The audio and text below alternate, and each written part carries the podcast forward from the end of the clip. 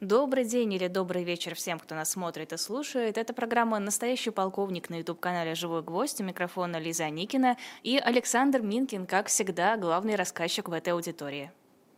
Здрасте. Почему вам смешно? Почему вам смешно, когда вы это делаете объявление? Я не знаю. Нет, почему смешно? Я улыбаюсь, я стараюсь быть доброжелательной и приветливой. Это была ироническая улыбка. Ну, извините, какая есть. Других Ок. пока не завезли. Ладно. Итак, настоящий полковник. Сегодня начинается с объявления о будущих программах. Я решил, пусть слушатели знают, что их ждет. И они могут тогда рассчитывать на что-то, а могут написать в комментариях, чего они хотят. Некоторые пишут. Итак, вот прямо сейчас зачитываю. В будущих программах будут Моцарт и Сальери, А можете чуть-чуть поближе к себе микрофон пододвинуть? Пре- Прежде чем... Да, вот. В будущих программах будут Моцарт и Сальери, три сестры. Моцарт и Сальери – это Пушкин, а три сестры – это Чехов. Евгений Онегин, Вишневый сад, Гамлет, Чайка, Дракон, Шварца. Античные трагедии, античные комедии, античная лирика, Градский с оперой «Мастер и Маргарита». Гениальный Вау. совершенно. Гениальный. Это просто невероятная вещь. Ее мало кто знает, к сожалению. Будут военные программы к 23 февраля, к 9 мая и к 22 июня. Это будут военные, это будут программы, посвященные войнам. 30-летним, столетним, всяким. 8 марта будет женская программа. То есть Ну, я здесь буду одна, да? Мужикам будет очень смешно. Насчет женщин не обещаю, может быть, им будет не очень смешно. Будут непристойные. Специальная программа непристойные. Это к какому дню? Не знаю, К выберем. 14 февраля? Будет программа «Пророки». В частности, пророк Пушкина, пророк Лермонтова, а какой еще, узнаете потом. Будет Акуджава, Слуцкий, Чичибавин, Чичибавин, Слуцкий тот самый Слуцкий? Борис. Ну, я, я пошутила Вы про шутите, Слуцкого. что ли? Да. Ну, перестаньте.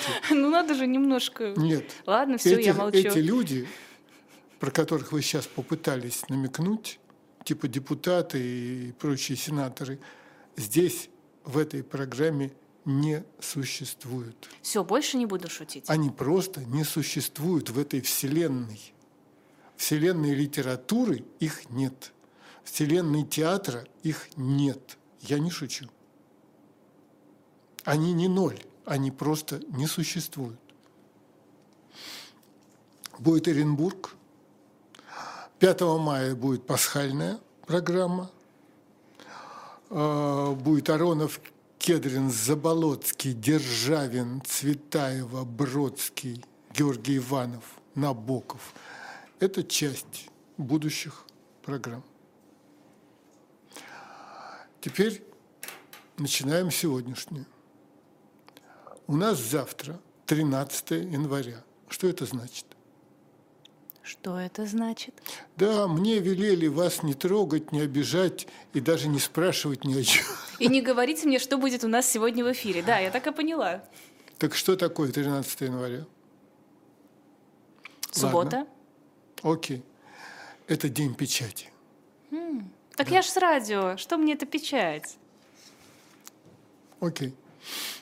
Э, В день печати мы начинаем программу с некоторого стихотворения, которое чрезвычайно важно для читателей и невероятно важно для журналистов. Тем более для будущих журналистов. Мне случалось преподавать на журфаках МГУ и других университетов, не буду перечислять. Обычно это был один семестр после которого мне говорили спасибо. Да, кстати, на самом деле я был поражен.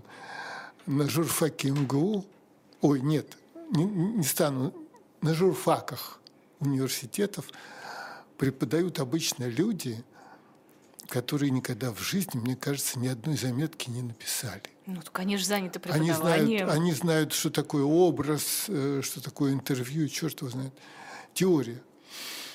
И вот однажды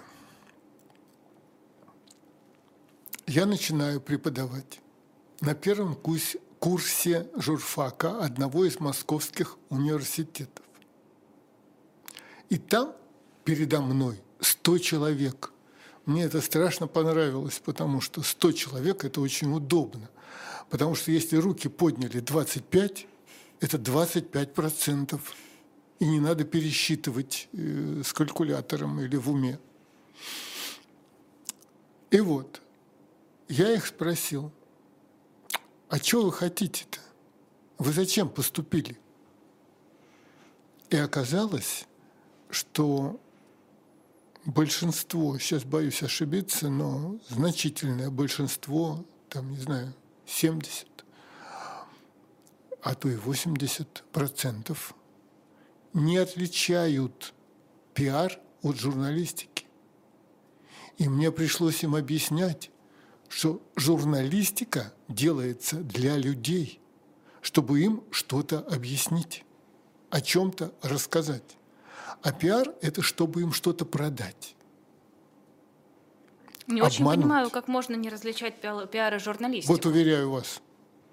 Ну, я же спросил э, реальных людей, у меня хранятся все их ответы, потому что каждый раз, задавая вопрос студентам, я им говорил, пожалуйста, мальчики, девочки, возьмите бумажки. И сейчас у вас будет три секунды, чтобы написать ответ. Почему три секунды? Я говорю, чтобы вы не списывали. Чтобы у вас не было времени смотреть, чего пишет сосед или сосед ДК. Вот. Короче говоря, я столкнулся с э, колоссальным непониманием разницы между пиаром и журналистикой, между рассказом о том, что происходит с нами, что происходит в жизни, в политике и так далее, с тем, чтобы продать кому-то, неважно, продать э, творожные сырки или продать какого-то политика, это пиар. Окей. Когда я убедился, что они этого не понимают, а приближался уже зачет за первые э, полуг- полгода, первый семестр, да, я им сказал, ладно, я смиряюсь с тем, что не могу вам ничего объяснить, но я знаю способ, чтобы сделать вам прививку на всю жизнь от этих ошибок. Я поставлю зачет каждому, кто выучит наизусть и ответит без запинки стихотворение Цветаевой. М? И некоторые сдали с первого раза, а некоторые сдали со второго раза, а некоторые сдали с третьего раза. И я совершенно честно, если человек спотыкался, я говорил, перезачет. А теперь, уважаемые, я вам прочитаю стихотворение Цветаевой, но перед этим я поясню, почему вот это так. Вот видите, да, это диссидент и колючая проволока. К дню печати это в самый раз. Стихотворение Цветаевой называется «Читатели газет». Должен пояснить, это время, 30-е годы, это без телевизоров и даже без радио практически. Новости люди получали из газет. Они каждый день покупали газеты. Никаких телевизоров у них не было. И радио новостей у них тоже не было. Ползет подземный змей ползет, везет людей. И каждый со своей газетой, со своей экземой. Жвачный тик, газетный костоед, жеватели мастик, читатели газет. Кто чтец? Старик, атлет, солдат, ни черт, ни лиц, ни лет, скелет, раз нет лица, газетный лист, которым весь Париж лба до пупа одет. Брось, девушка, родишь читателя газет. Почему лба до пупа? Потому что она едет в метро. И у людей в руках старорежимная газета большого формата. Угу. Старый формат А2 каждая полоса, а в результате это вот такая простыня. И человека просто не видно. Только видно волосы и видны коленки, а весь он закрыт газетой. Это потрясающий образ. Ничего. Кто чтец? Старик, атлет, солдат, ни черт, ни лиц, ни лет. Скелет, раз нет лица, газетный лист, которым весь Париж с лба до пупа одет. Брось, девушка, родишь читателя газет. Кача живет с сестрой, Юца убил отца. Вот это Кача – это никакое не имя. Инициалы? Это не инициалы. Она просто картину создает. В вагоне метро, в трамвае люди качаются и читают газету. Mm. Качаются. Все, поняла. И она вставляет туда, в эти качания, вставляет туда текст. Кача живет с сестрой.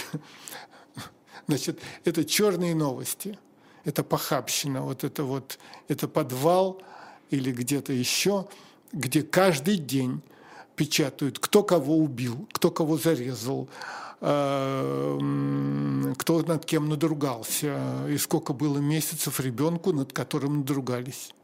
Вот это вот мерзость вся. Живет с сестрой – это про инцест убил отца, это про отцеубийство, это новости, которые у человека заслоняют Вселенную, если он читает газету. Кача живет с сестрой, Юца убил отца, качаются, щитой накачиваются. Что для таких господ закат или рассвет, глотатели пустот – читатели газет.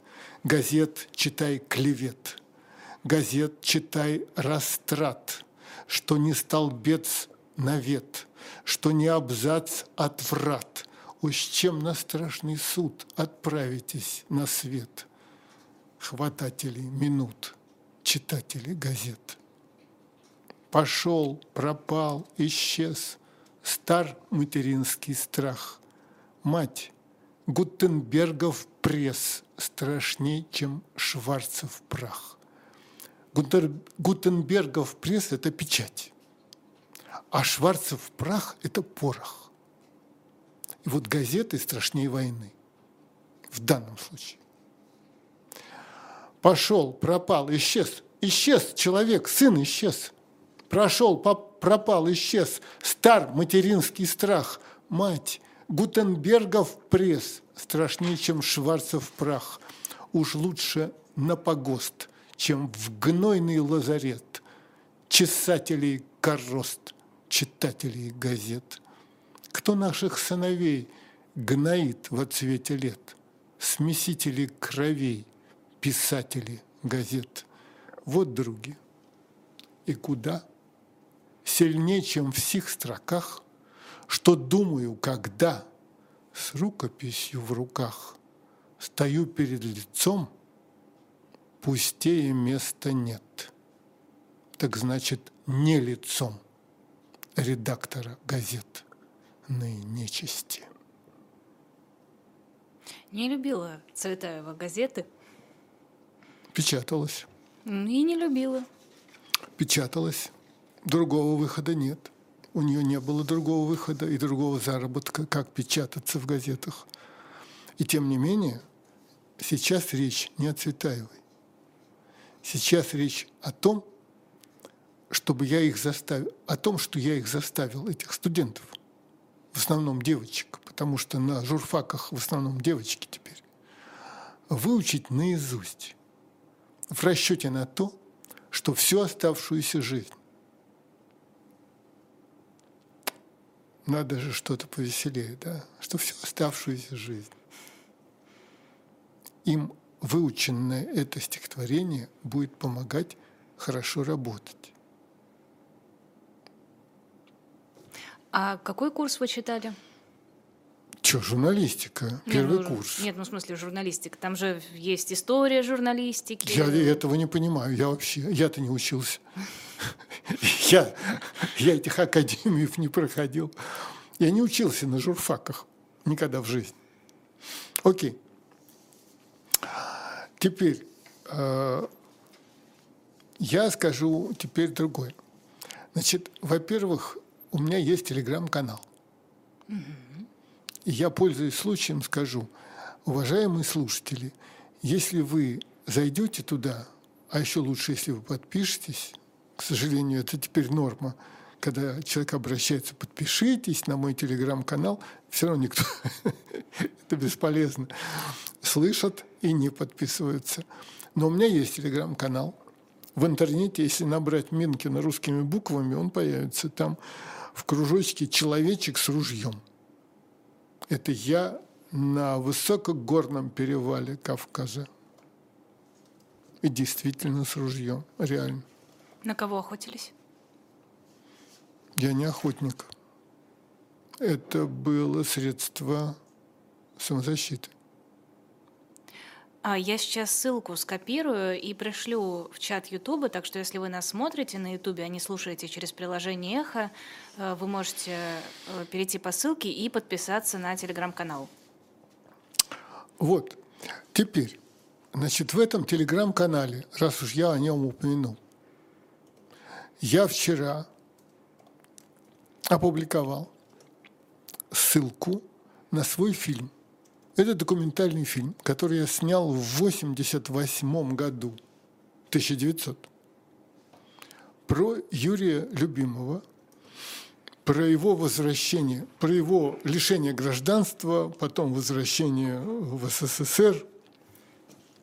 В 1988 году Юрий Любимов, создатель Таганки, получил возможность вернуться гражданство ему еще не вернули, вернуться для постановки маленьких трагедий. И он вернулся без гражданства, ставил маленькие трагедии на Таганке.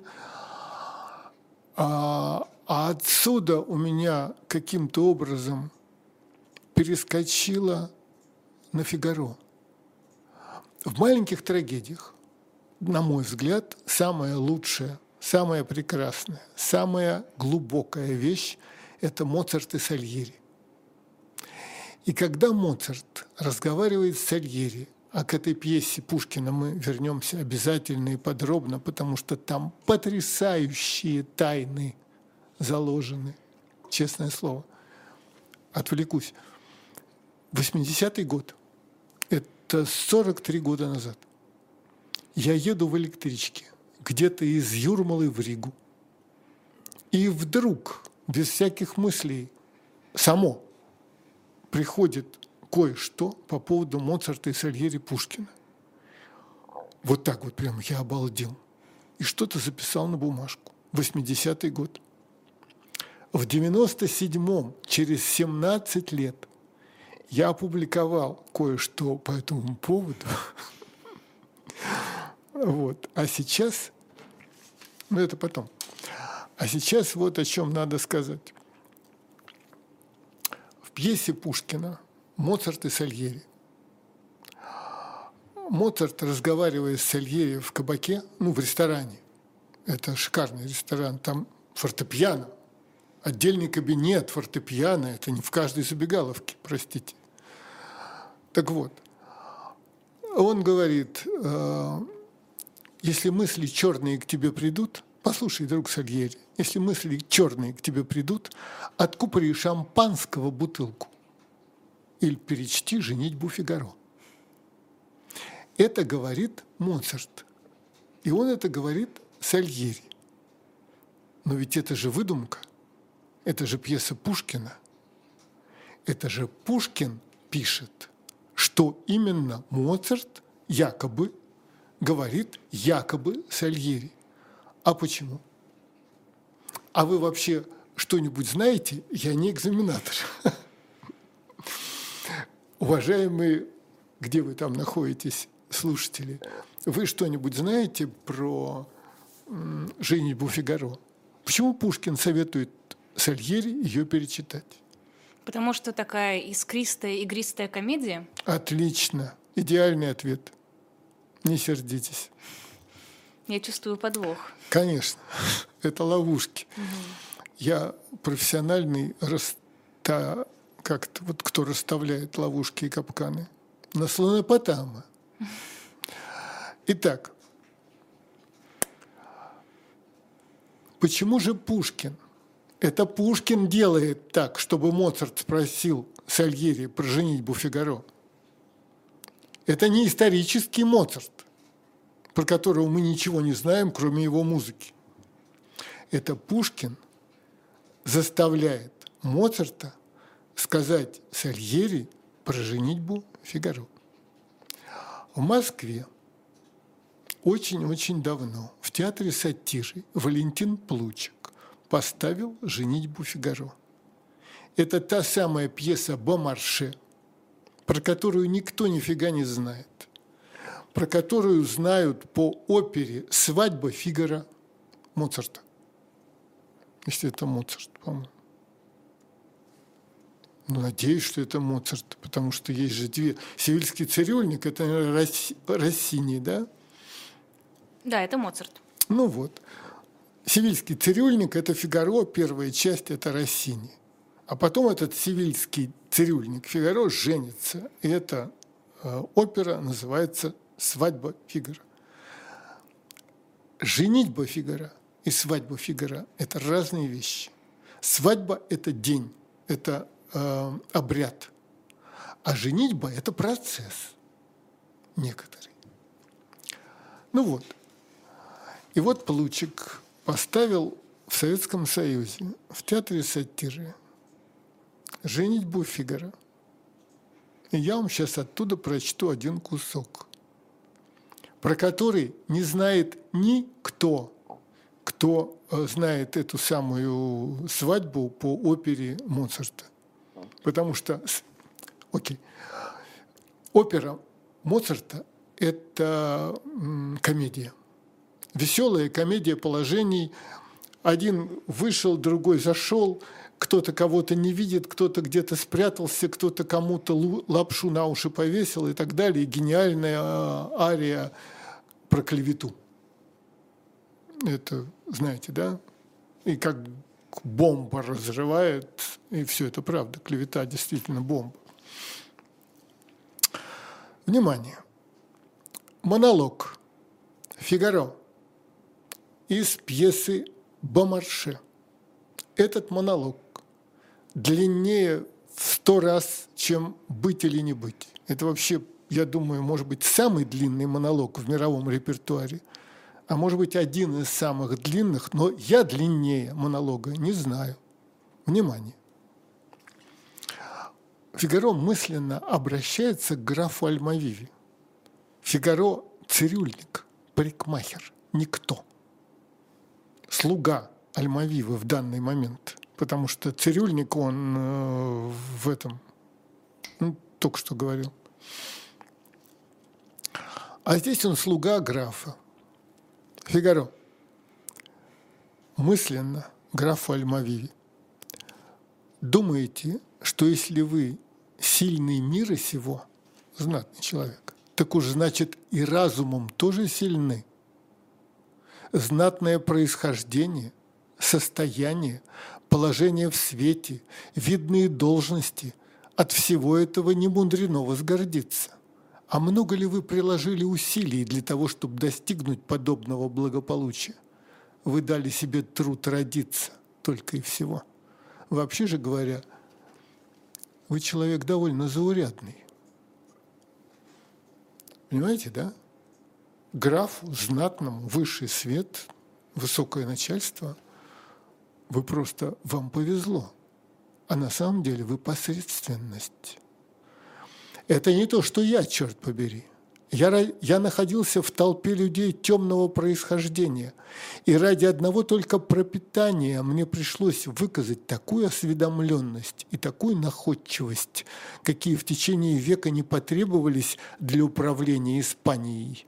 А вы еще хотите со мной тягаться? Какая у меня, однако, необыкновенная судьба. Неизвестно, чей сын украденный разбойниками, воспитанный в их понятиях, я вдруг почувствовал к ним отвращение, к разбойникам, и решил идти честным путем. И всюду меня оттесняли. Я изучил химию, фармацевтику, хирургию, и, несмотря на покровительство вельможи, мне с трудом удалось получить место ветеринара. В конце концов, мне надоело мучить больных животных, и я увлекся занятием противоположным. Очертя голову, я устремился к театру. Лучше бы уж я повесил себе камень на шею. Я состряпал комедию из гаремной жизни. Гарем всем понятно, да? Я полагал, что, будучи драматургом испанским, я без зазрения совести могу нападать на Магомета в ту же секунду некий посланник, черт его знает чей, приносит жалобу, что я в своих стихах оскорбляю блистательную порту, Персию, часть Индии, весь Египет, а также королевство Барку, Триполи, Тунис, Алжир и Марокко. Это про чувство верующих. И вот мою комедию сожгли в угоду магометанским владыкам, ни один из которых, я уверен, не умеет читать, и которые, избивая нас до полусмерти, обыкновенно приговаривают «вот вам христианские собаки». Ум невозможно унизить, так ему отмщают тем, что гонят его. Я пал духом, развязка была близка, мне так и чудилась гнусная рожа судебного пристава – ну, да, актуально, правда? Тут начались споры о происхождении богатств. А так как для того, чтобы рассуждать о предмете, вовсе не обязательно быть его обладателем, то есть, чтобы рассуждать о богатстве, не нужно быть богатым. Понятно, да? То я без гроша в кармане – стал писать о ценности денег и о том, какой доход они приносят. Вскоре после этого, сидя в повозке, я увидел, как за мной опустился подъемный мост тюремного замка. А затем у входа в этот замок меня оставили надежда и свобода. На меня Чубайс подал в суд и хотел меня ну, просто уничтожить и хотел 40 тысяч долларов с меня за то, что я просто написал, что он жулик. Он уголовник, Чубайс-то ваш. Вот. Как бы мне хотелось, чтобы когда-нибудь в моих руках очутился один из этих временщиков, которые так легко подписывают самые беспощадные приговоры. Как вам? Повторяю. Как бы мне хотелось, чтобы когда-нибудь эта пьеса Бомарше. Понятно, да? Очень старая штука, 18... да, 18 век, по-моему. Как бы мне хотелось, чтобы когда-нибудь в моих руках очутился один из этих временщиков. Ну, кто подписывает приговоры? Судьи. Которые так легко подписывают самые беспощадные приговоры, очутился тогда, когда грозная опала поубавит в нем спеси. Я бы ему сказал, что глупости, проникающие в печать, приобретают силу лишь там, где их распространение затруднено, где нет свободы критики, там никакая, простите, интенционно я ошибся, где нет свободы критики, там никакая похвала не может быть приятна, и только мелкие людишки боятся мелких статейк. Когда им надоело кормить, ну, тюремщикам, когда им надоело кормить неизвестного нахлебника, меня отпустили на все четыре стороны. А так как есть хочется не только в тюрьме, но и на воле, я опять заострил перо и давай расспрашивать всех и каждого, что в настоящую минуту волнует умы. Мне ответили – что пока я пребывал на казенных хлебах, в Мадриде была введена свободная продажа любых изделий, вплоть до изделий печатных, и что я только не имею права касаться в моих статьях власти, религии, политики, нравственности, должностных лиц, благонадежных корпораций – оперного театра, равно как и других театров, а также всех лиц, имеющих к чему-либо какое-либо отношение. Обо всем же остальном я могу писать совершенно свободно под надзором двух-трех цензоров. Красиво. Вы себе не представляете, что творилось в театре сатиры, когда где-то в 60-х годах 20 века Плучик поставил эту штуку. Я сейчас попрошу показать на экране «Фигаро». Вот это Миронов, Андрей Миронов. А художником, по-моему, был Левенталь, боюсь ошибиться. И он придумал гениальную вещь. Вот на костюме Фигаро, на цветном, там такие кружочки, видите, да? Угу, клетчатые какие-то. Не клетчатые, это зеркала. А. Это зеркальца такие. И когда Миронов вот это произносил и вертелся на сцене, а он же очень пластичный, угу. от него лучи брызгали, как прожектора. Люди с ума сходили. Зал ревел от восторга. Сейчас дочитаю монолог. Итак, значит, полная свобода продажи любых изделий, вплоть до изделий печатных, и что я только не имею права касаться в моих статьях власти, религии, политики, нравственности, должностных лиц, благонадежных корпораций, оперного театра, равно как их других театров, а также всех лиц, имеющих к чему-либо какое-либо отношение. А во всем же остальном я могу писать совершенно свободно под надзором двух-трех цензоров. Охваченный жаждой вкусить плоды столь отрадной свободы, я печатаю объявление – о новом повременном издании и для пущей оригинальности придумываю ему такое название – «Бесполезная газета». Что тут поднялось? На меня ополчился легион газетных щелкоперов. Меня запрещают. И вот я опять без всякого дела. Это вам говорит обозреватель новой газеты, которая ликвидирована постановлением Верховного суда и Роскомнадзор. Я был на краю отчаяния. Мне сосватали было одно местечко, но, к несчастью, я вполне к нему подходил. Требовался бухгалтер, и поэтому на это место взяли танцора. Оставалось идти воровать. Я пошел в банкометы, в шулера. И вот тут-то, изволите видеть, со мной начинают носиться – и так называемые порядочные люди гостеприимно открывают передо мной двери своих домов, удерживая, однако ж, в свою пользу три четверти барышей. Я мог бы отлично опериться. Я уже начал понимать, что для того, чтобы нажить состояние, не нужно проходить курс наук, а нужно развить в себе ловкость рук. Но так как все вокруг меня хапали, а честности требовали от меня одного – пришлось погибать вторично. И вот Пушкин делает так, что в маленькой трагедии Моцарт говорит, говорит Сальери, если тебе взгрустнется, брат Сальери, откупори шампанского бутылку или перечти «Женитьбу Фигаро». Перечти, не послушай. А мы же не знаем, какое место.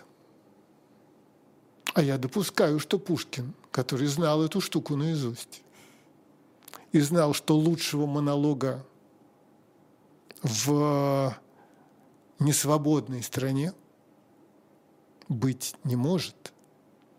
И советуя устами Моцарта, персонажа, другому персонажу перечитать «Женитьбу Фигаро» вполне может быть. Пушкин рассчитывал, что люди, которые это прочтут, подумают, черт, дай-ка я перечту «Женитьбу Фигаро».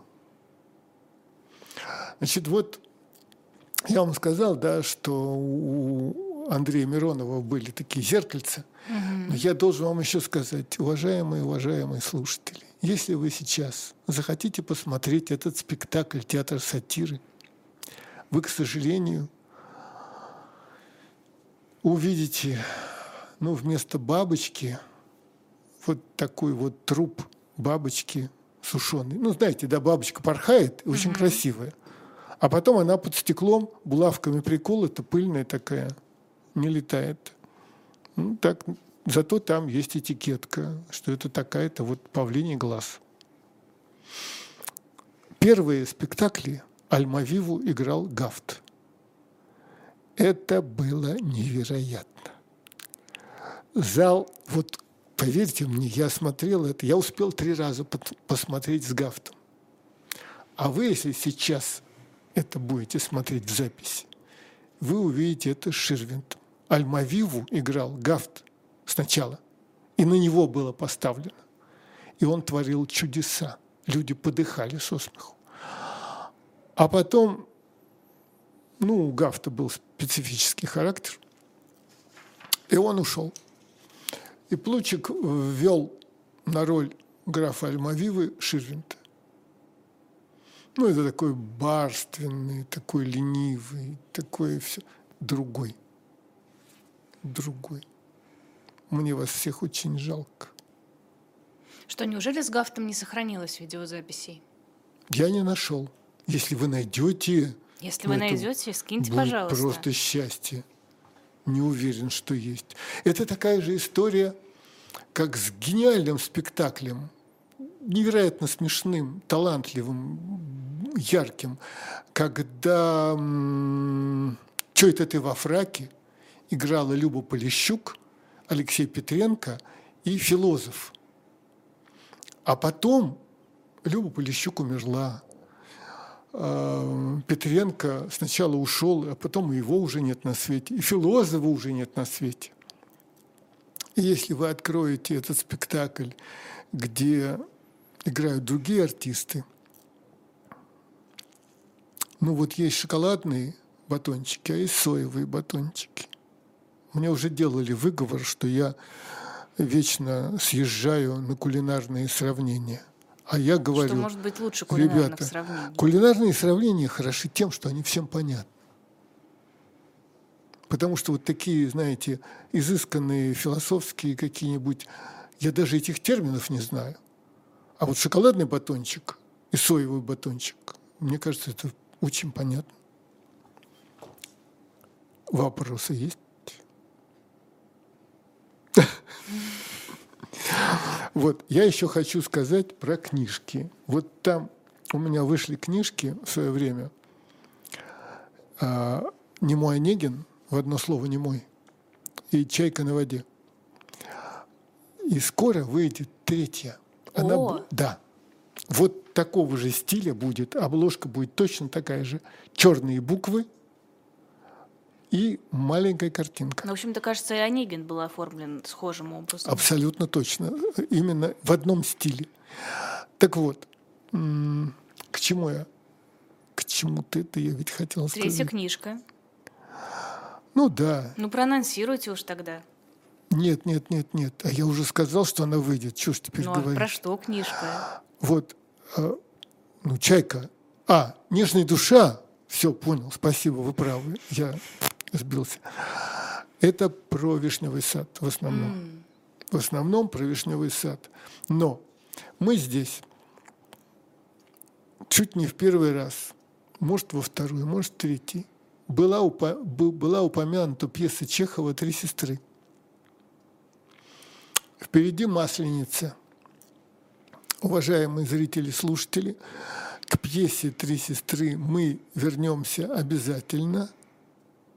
Но сейчас я был, я не знаю, меня упрекнули, что я не знаю, когда начинается пьеса «Три сестры». Начинается она с реплики э, «Сейчас 5 мая, как раз день твоих именин, в такой вот день умер твой отец, 5 мая, все такое прочее». А я сказал про ряженых, про масленицу. Угу. И кто-то решил, что я не знаю, с чего начинается пьеса «Три сестры». Знаю. Но дело в том, что есть, кроме первого акта, второй. И второй акт начинается с Масленицы. И вот я вам сейчас прочту, что там происходит в первом акте и во втором. У нас сколько времени? У нас еще 14 минут. Ой, попробуем успеть. Значит так. Первый акт. Именины Ирины. 5 мая. Собираются гости – собираются офицеры э, расквартированной там бригады артиллерийской, поручик Тузенбах, штабс-капитан Соленый, сейчас придет полковник Вершинин, который на самом деле подполковник. Вот в честь который его, настоящий полковник. Да, и в честь его у нас и программа называется «Настоящий полковник», потому что сейчас придет этот самый подполковник Вершинин – очень быстро влюбится в среднюю сестру, которую зовут Маша, и она в него влюбится, и ее муж, учитель, будет очень страдать и говорить, Маша честная, честная женщина. Он не хочет признавать ничего. Это гениально сделано. Это отдельный разговор. Даже не к 8 марта. Вот. И вот в первом акте – на именинах собираются гости. И когда еще гости только собираются, кто-то из сестер говорит, а Андрей влюблен в одну тут местную девушку, Наташу. Ну, она какая-то такая вот. И вообще, я не верю, что он влюблен. Ну, не может быть, что он в такую вот влюбился, в эту местную девушку. И вообще говорят, что она, у нее роман с Протопоповым – этот Протопопов никогда не появляется на сцене. Мы о нем только слышим. Он председатель земской управы. Ну, это вот, э, как называется? Ну, как называется начальник... Э, мэр? Ну, типа мэр или вот еще меньше. А глава администрации. Вот, да, глава администрации какой-то маленькой. Вот. И э, она, у нее роман с Протопоповым, то есть вот с начальником местной управы. Ну и слава богу. И вот эта Наташа появилась. Она села за стол. А какая-то реплика, сейчас не буду углубляться, ее задела, она вскочила со слезами, побежала из гостиной, где все сидят за столом. Андрей, брат этих трех сестер, за ней – обнимает ее. Дорогая моя, прошу вас, умоляю, не волнуйтесь, уверяю вас, они шутят, они от доброго сердца, дорогая моя, хорошая. Они все добрые, сердечные люди, люди любят меня и вас. Идите сюда, здесь, нас здесь не видно. Наташа, а, я так не привыкла бывать в обществе. Андрей, о, молодость, чудная, прекрасная молодость, моя дорогая, моя хорошая, не волнуйтесь так, верьте мне, верьте. Мне так хорошо, душа полна любви, восторга. Они нас не видят. Он ее пытается целовать. Не видят. За что? За что я полюбил вас? Когда полюбил? О, ничего не понимаю, дорогая моя хорошая, чистая. Будьте моей женой. Я вас люблю. Люблю, как никого никогда занавес. Это кончилось первое действие. Андрей объяснился ей в любви. Действие второе. Зима. Ждут ряженых. Ремарка Чехова. Восемь часов вечера. За сценой на улице едва слышно играют на гармонике. Нет огня. Входит Наталья Ивановна, Наташа, в капоте со свечой. И на сцене сидит ее муж Андрей, вот этот брат трех сестер. Наташа, ты, Андрюш, что делаешь? Читаешь? Ничего. Я так только смотрю, огня нет ли. Теперь масленица, прислуга сама не своя, гляди, да и гляди, чтоб чего не вышло. Я боюсь. Бобик наш не совсем здоров. Отчего он холодный такой? И, сегодня в десятом часу говорили, ряженые у нас будут. Лучше бы они не приходили, Андрюша. Андрей, право, я не знаю, их ведь звали. Наташа, сегодня мальчишечка проснулся утром и глядит на меня, и вдруг улыбнулся. Значит, узнал. Бобик, говорю, здравствуй, здравствуй, милый. А он смеется. Дети понимают, отлично понимают. Так значит, Андрюша, я скажу, чтобы ряженых не принимали. Что произошло? Очень ловкая смена темы. Нифига себе. Теперь внимание. Это же Чехов, он же доктор. О, еще 9 минут. 8. Отлично. Вы имеете в виду, что, в виду, что произошло между первым и вторым актом, или что произошло в разговоре? Я имею в виду, что 5 мая Андрей объясняется в любви и говорит, будьте моей женой. Угу. А потом? А потом у них ребенок. Масленица и не просто ребенок. А уже улыбается. Улыбается. А все, у кого есть дети – и кто хоть сколько-нибудь внимателен, знают, что такое узнал и улыбнулся. Это социальная улыбка. Я занимался этим вопросом очень внимательно, подробно и разговаривал с лучшими детскими психоневрологами, педиатрами и так далее. Итак, ребенок может улыбаться даже, не знаю, в 2-3 недели от роду. Это блуждающая, бессмысленная улыбка. Это просто шевелятся мускулы лица. Ничего не значит. А вот где-то в полтора месяца, а то и в два, он улыбается адресно. Это они называют социальная улыбка. Он видит знакомое лицо, обычно это мама или папа, и улыбается, это совершенно точно. Давайте считать. 5 мая – я уже посчитала, не сходится, июнь, не сходится. Июнь, июль, август, сентябрь, октябрь, ноябрь, декабрь, январь, февраль. Февраль. Прошло 9 месяцев. А этот Бобик уже такой умный, уже улыбается. Просто выдающийся ребенок. Да он выдающийся ребенок.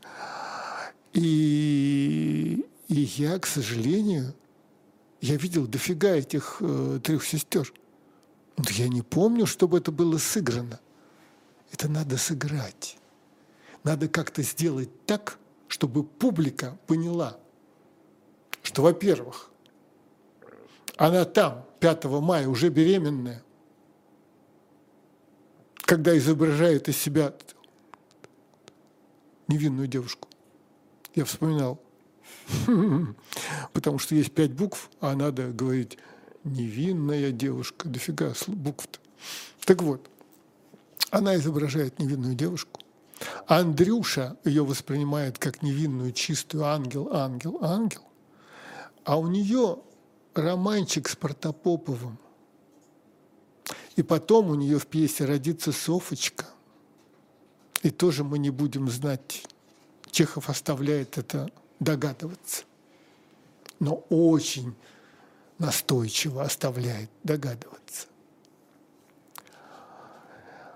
Он доктор, я имею в виду автор пьесы. Это очень жестокая профессия. Мы к этому будем возвращаться. А сейчас, пока у нас есть несколько минут... Пять. Да, я что-то обещал давным-давно, и всегда не хватало времени.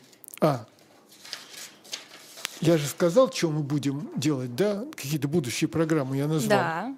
Угу. Теперь я хочу чуть более спокойно назвать спектакли, которые идут в основном в Москве, но и в Питере, которые стоит посмотреть. Вот прям по списку. Театр Ермоловой, оркестр мечты. Это просто удовольствие. Антигона, Ануя. Очень сильная вещь. Может быть, кто-то помнит эту историю. Это когда э, город Фивы один брат защищал, ну, это Эдип. Это вот тот самый Эдип, который убил своего отца, женился на собственной матери, не зная того. А когда он узнал, тогда она повесилась, а он выколол себе глаза, потому что он не хотел смотреть на этот мир, он стал слепым. У него два сына и две дочери. А, у него одна дочь Антигона, вторую забыл, как зовут, потому что она не имеет значения. И два сына. И вот один из сыновей защищал Фивы, а другой атаковал. Оба погибли. Вот их трупы. И царь Фив, Крион, отдает приказ, чтобы одного, который защищал Фивы, похоронить с невероятными почестями, а другого оставить валяться на съедение собакам и воронам. А если кто-то попытается похоронить вот этого, он его племянник, а, то будет казнен обязательно. И вдруг какой-то шум ночью, и они ловят Антигону, которая уже с лопатой собралась куда-то идти. Ты куда? Она говорит, я должна похоронить брата. Крион говорит, я же сказал, я поклялся, что тот, кто попытается похоронить, будет казнен. Остановись. Она говорит, я должна похоронить брата. Это настоящая античная трагедия. Вот выше этого ничего нет на свете. Потому что даже Шекспир все-таки не так. Сейчас объясню. В античной трагедии герой и рок – судьба. Никаких шансов. У Шекспира в трагедии Гамлет воюет с королем, с властью. Шансы есть. А у Чехова э, обычно человек воюет сам с собой и с родственниками, с женой, с сестрами, на здоровье. Это ужасно, но совсем другое. Просто другое. Вот понимаете, да, по высоте другое. Так вот, театр Ермоловой, оркестр мечты, Антигона – Леди Макбет Мценского уезда, это по Лескову, известная история. Комната Адлера, очень сильная штука, где психолог разбирается с человеком, в котором дофига личностей. Есть такое mm-hmm. вот такая болезнь, когда множественная личность. И в одном человеке, в одном теле. И он сам об этом не знает когда он себя воспринимает молодым человеком, студентом, а у него через секунду это будет женщина, э, которая хочет убить любовника. А она его убьет, а потом в эту личность вернется студент, он даже не знает, что он натворил только что, что он по уши в крови.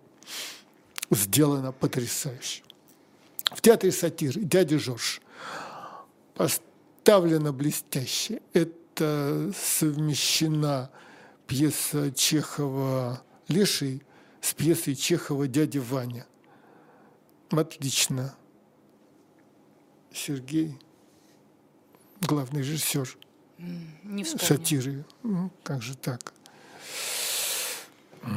Ну, посмотрите в интернете, пожалуйста, это ужасно, мне стыдно, что я забыл. Газаров – Все, все, все. Газаров, Сергей Газаров блестяще поставил. В Амхате всем советую. Хотите счастья, идите на Винни-Пуховские чтения. Билетов нет уже и на февраль. На, на Малый Бронный Вишневый сад в театре Вахтангова генерал и его семья. Маскарад. Дядя Ваня, Евгений Онегин. В театре армии «Балаган» спектакль называется. В театре Образцова «Я Сергей Образцов» э, единственная там роль центральная, ее играет Евгений Цыганов живьем. Остальное куклы. Э, спектакли Владимира Панкова э, «Фабричная девчонка», «Медведь», «Мандат» и «Три сестры» в БДТ в Питере. На той неделе я туда летал, чтобы еще раз посмотреть. Все. Пора заканчивать, к сожалению. Но мы увидимся еще через неделю. Да, и список продолжим. И список продолжим. Спасибо всем огромное. Подписывайтесь на телеграм-канал Александра Минкина, подписывайтесь на наш телеграм-канал и на наш YouTube-канал «Живой гвоздь». Ну и, конечно, ставьте лайки. Всем большое спасибо. Спасибо.